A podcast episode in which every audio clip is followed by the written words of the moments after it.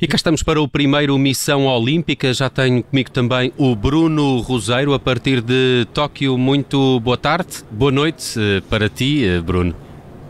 É, e oh, boa madrugada, que já está agora a começar. Meia-noite, não é? Meia-noite e 11 minutos. É, para mim já é dia 24, já vão começar agora os jogos. Konnichiwa, então, é para ti.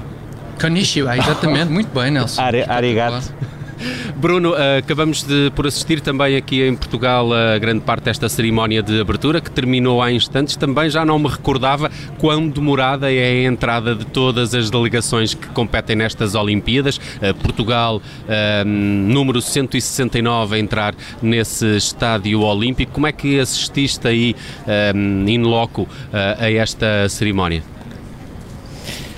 Olha, primeiro foi estranho até por, por aquilo que estavas agora a dizer, ou seja, a questão das delegações, que é normal, é um dos pontos altos da, da celebração, demorou 2 horas e 20 e eu posso dizer sem exagero que a Grã-Bretanha tinha 20 vezes menos atletas do que é normal, o Brasil entrou com 4 atletas, portanto eram os dois porta-estandartes mais uh, dois atletas, uh, até, até os Estados Unidos, que foram a par do Japão uma das delegações com mais atletas, tinham talvez metade do que é normal e, portanto, eh, mesmo assim não consigo perceber porque é que eh, aquilo durou tanto.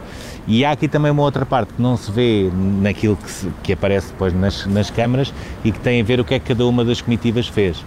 No caso de Portugal, como uh, uh, o Nelson Évora e a Telma e os restantes atletas entraram mais ou menos a 20 minutos do final, antes de entrar o Japão, eles depois acabaram por ficar o resto da cerimónia e agora, pouco, pouco depois da, da Osaka ter, hum, ter acabado a cerimónia, eles conseguiram sair para ver se conseguiam provavelmente apanhar os autocarros eh, mais cedo para a aldeia olímpica.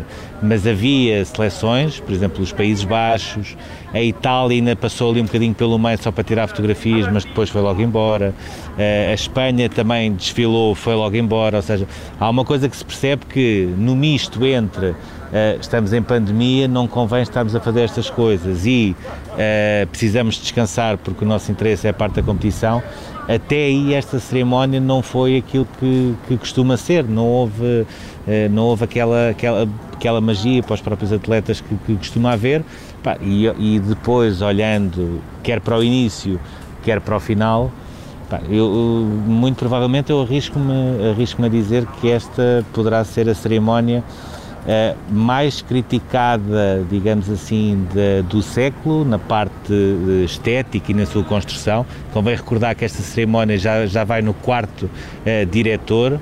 Uh, ainda esta semana o, o, último diretor acabou por ser uh, demitido por uh, declarações antissemitas, mas fica, fica essa parte de uma homenagem merecida e esperada a quem, a quem sofreu com a pandemia, desde os atletas até todas as vítimas, uma alusão também àquilo que se passou faz amanhã, faz no próximo ano 50 anos nos Jogos Olímpicos de Munique, quando, uhum. quando aquele grupo palestiniano, Setembro Negro, eh, atacou a delegação eh, israelita. Isto não tinha acontecido nem no Rio de Janeiro nem em Londres, portanto, isto foi, foi algo que me parece que deverá ser para assinalar o facto de, de se fazer 50 anos em 2022. Uh, eh, mas tudo o resto acabou por ser uma cerimónia uh, a anos-luz, por exemplo, daquilo que nós conseguimos ver em Londres quando quando a, eh, a, Grã-Bretanha organizou os Jogos Olímpicos. Portanto, fica esse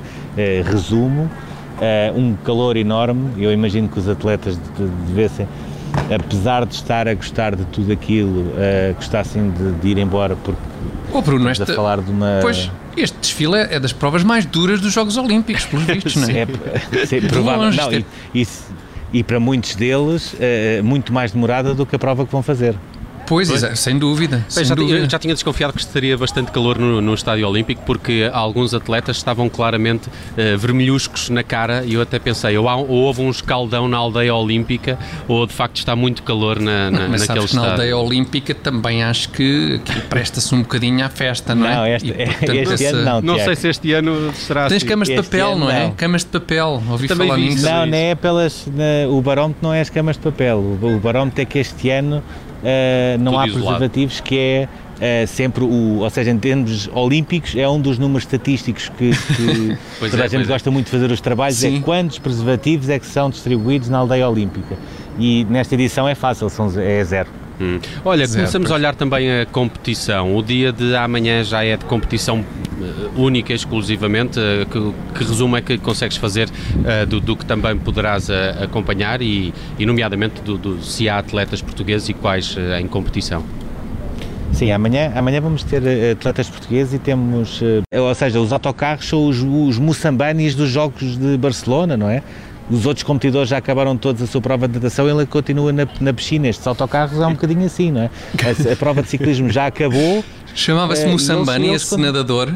Epá, eu lembro-me disso. não, não te lembras? Em Lembro, lembro, não sabia era o nome do atleta. Também não. Era Moçambani. Ok, ok. Muito bem, muito bem. Era Moçambaini. falávamos do Eh, ciclismo, há outros atletas portugueses ainda Sim. em destaque durante o dia da manhã? Te- temos, temos a Catarina Costa no judo, em menos de 48 quilos, ela é a oitava do ranking mundial. Eh, o sorteio eh, é- acaba por sair também favorável à Catarina, portanto, eh, na- de manhã, portanto, madrugada aí em Portugal, ela vai fazer a qualificação e se depois ficar apurada para os últimos combates das medalhas, começará às 5 da tarde daqui, portanto, das 7 às 11, não, às 9 da manhã daí. E ao mesmo tempo temos a Catarina, temos também o Rui, Bragança no Taekwondo, eh, ele é logo, é o primeiro dia de Taekwondo, é o primeiro dia também do, primeiro e único do Rui Bragança. São, ou seja, o Taekwondo, sobretudo no peso dele de menos 48, é uma coisa muito mais aberta. Qualquer um dos 16 atletas que ali estão pode, tão depressa pode ganhar uma medalha como pode perder no primeiro combate. E portanto amanhã em termos de gestão de, de- da participação nacional vai ser eh, um bocado complicado, temos de andar ali a apagar muitos fogos ao mesmo tempo. Eh, garantidamente vamos estar no handball eh, à noite, que é à noite de cá, sete e meia vai ser a estreia com o Egito. Eh, eu posso dizer que amanhã de manhã vou fintar isto tudo e vou eh, escrever histórias para o boxe feminino. Bom, Posso só dizer isso. eh, estão ali duas, três histórias que merecem ser contadas. Portanto, vou começar o meu dia pelo boxe feminino, depois a partir daí atenções eh, só para os atletas nacionais. Vão continuando também a acompanhar aqui no site do Observador o- os trabalhos do enviado especial a Tóquio, Bruno Rosário, editor de Desporto do Observador. Bruno, muito rapidamente, em eh, 30 segundos, quais são também as tuas perspectivas para estes jogos, quando em Tóquio e no Japão há, há contestação, havia uma espécie de fantasma do cancelamento até, até esta, esta cerimónia de abertura e, e parece que permanece eh, mesmo com, com provas a, a decorrer. Eh, achas que isto vai, vai mesmo até ao fim? Eh, eh, Diria, diria que sim, agora começou vai ter de ir até ao fim. Eh, claramente, eh, eh, os, os cidadãos de Tóquio, eh, sobretudo eles, porque isto é genericamente em Tóquio, não gostam de nós, e, e nós é nós, jornalistas, meios de imprensa, não tem nada a ver com os atletas que estão lá na aldeia olímpica, eles não gostam de nós, porque nós acabamos por ser o reflexo eh, daquilo que lhes está a custar nesta altura. Eh, Parece-me que até da própria parte da organização, eles só querem chegar até, até dia 8 de agosto sem haver grandes problemas, quase levar o barco sem haver grandes problemas, depois a partir daí eh, pensar, pensar para a frente. No meio disto tudo, todos nós vamos tentar eh, inventar ideias e maneiras de sermos felizes com aquilo que nós estamos a fazer, porque acho que nenhum de nós está 100% feliz com aquilo que faz, seja atletas, organização, jornalistas, os espectadores que não podem assistir eh, às competições. Portanto, vamos ter de criar aqui dentro deste, deste microclima, vamos ter de criar aqui eh, maneira para, para desfrutarmos ao máximo. Em termos de ambições de Portugal, deixa-me te diga que acho que temos condições não só para conseguirmos a primeira medalha de ouro eh, sem ser no atletismo, porque as quatro que temos que são no atletismo, e temos condições também para superarmos as três medalhas numa só edição eh, dos Jogos. Não começou da melhor maneira com esta questão do, do Frederico. Kikas e do, do Frederico ter, ter contraído Covid-19 mesmo estando vacinado, mas ainda assim parece-me que Portugal tem, tem todas as condições, sendo que todas as modalidades e todas as provas vão ser muito mais abertas porque a pandemia vem mudar e muito todos os fatores que, que, que já existiam eh, neste fenómeno. Portanto, Muito bem. mas pelo menos condições temos. Muito bem, está feito esse pronúncio também no que serão os Jogos Olímpicos de Tóquio, em direto do Estádio Olímpico, onde terminou há instantes a cerimónia de abertura e onde esteve e onde estará também um, eh, no Japão uh, durante os próximos dias o Bruno Roseiro, editor de desporto do Observador, de segunda a sexta, com esta missão olímpica depois das quatro, ao fim de semana depois das cinco. Bruno, muito obrigado, um grande abraço, tudo bom. Obrigado, até logo.